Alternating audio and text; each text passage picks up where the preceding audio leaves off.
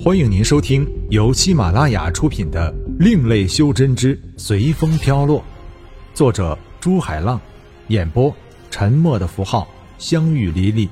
欢迎订阅。第二十六章：破陨石流。又一个五年的时间，天宇他们进修的进度非常的慢。要想把魔之宇宙修炼到另一个宇宙的程度，不知道要用多少年。于是明灵老仙提出去魔界找个魔力之气浓厚的地方继续修炼。老哥，我们在魔界没有星图，怎么去找啊？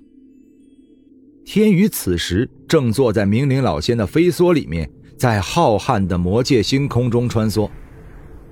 现在我们什么都不清楚，如果遇到别的魔头，千万要用魔能来对付。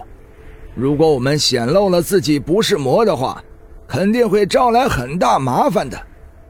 明灵老仙道：“魔能就是修魔者用的能量和真元力，和仙灵之气不同的是，它放出来的颜色是黑色的。”啊，那我们现在算什么呀？魔、仙，还是修真者啊？李平道：“这……明灵老仙也不知道现在他们这三个到底算什么。我们遇到魔就是魔，遇到仙就是仙，遇鬼是鬼吧？”天宇道：“轰！”飞梭不停的震动起来。我们遇到大麻烦了，好死不死的，难道会死在这里面？明灵老仙道：“天宇和李平马上把目光转向飞梭的防护外面。好家伙，在天宇眼前的是一片看不到边际的陨石流。陨石流好像受到了什么驱赶似的，快速移动着，并互相撞击着。飞梭不停闪烁着光芒，没有一颗陨石撞到飞梭上，飞梭的光芒就会暗淡许多。”看来我们要分开了。我们三个人一起目标太大，你们出去后放出宝器防身，尽量缩小空间，这样就可以少些陨石撞击。我们到魔都再汇合吧。明灵老仙已经快撑不住了，狂暴的陨石流不停的相互撞击着。原来很大的陨石在千百次撞击后越来越小。陨石流像一条展开的丝带，而此时天宇正在陨石流里不停的向外面冲，每次都被陨石撞回到里面。渐渐的，天宇发现自己已经陷在陨石流的最里面了。如果你掉进急流里，你会怎么做？很大部分的人都会拼命向河边游，无论是仗着自己游泳技术高超，或是体力充足。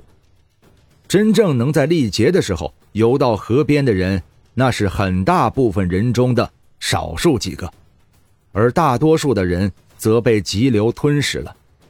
但很少有人会想到，在急流中先保持自己不被急流吞噬，顺着水流等待机会的。此时的天宇就像很大部分的人试图和狂暴的陨石流对抗，所以他开始发现自己的体力有些不支了。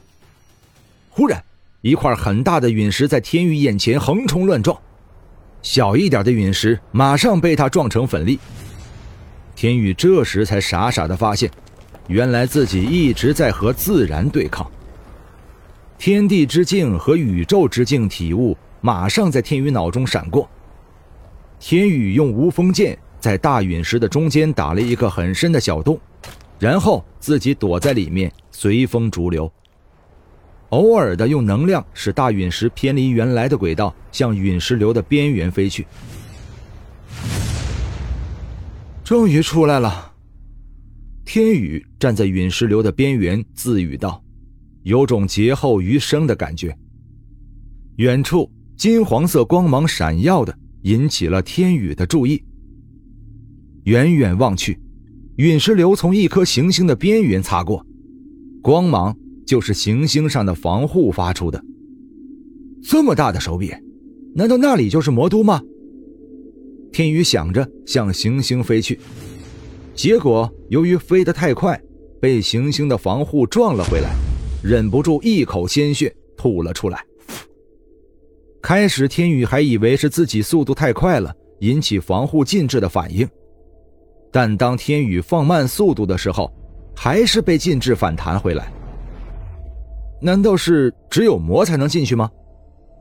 天宇疑惑道。又一个不知死活的东西，你不知道这是什么地方吗？一个声音在天宇的后面响起。魔，天宇疑惑道：“在魔界里，不是魔，难道是仙不成了？不知道前辈修炼到什么程度了？”天宇问道。“不用这么客气，我才修炼到封魔而已。不过看你这么懂尊重老人，等下我吞噬你的时候爽快点免得你受苦。”疯魔嚣张的叫道。“很疯吗？”哈哈，到时候还不一定谁吞噬谁呢。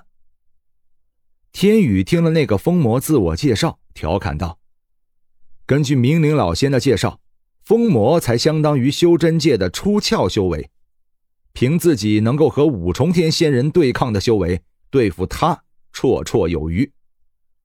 那就让你看看本魔的万千魔头！”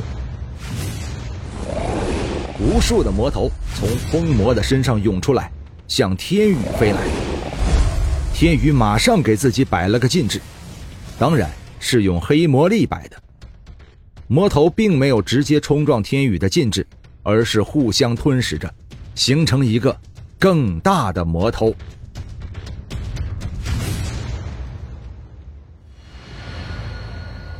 本章播讲完毕，感谢您的收听。如果您喜欢的话，欢迎订阅专辑，下集更精彩。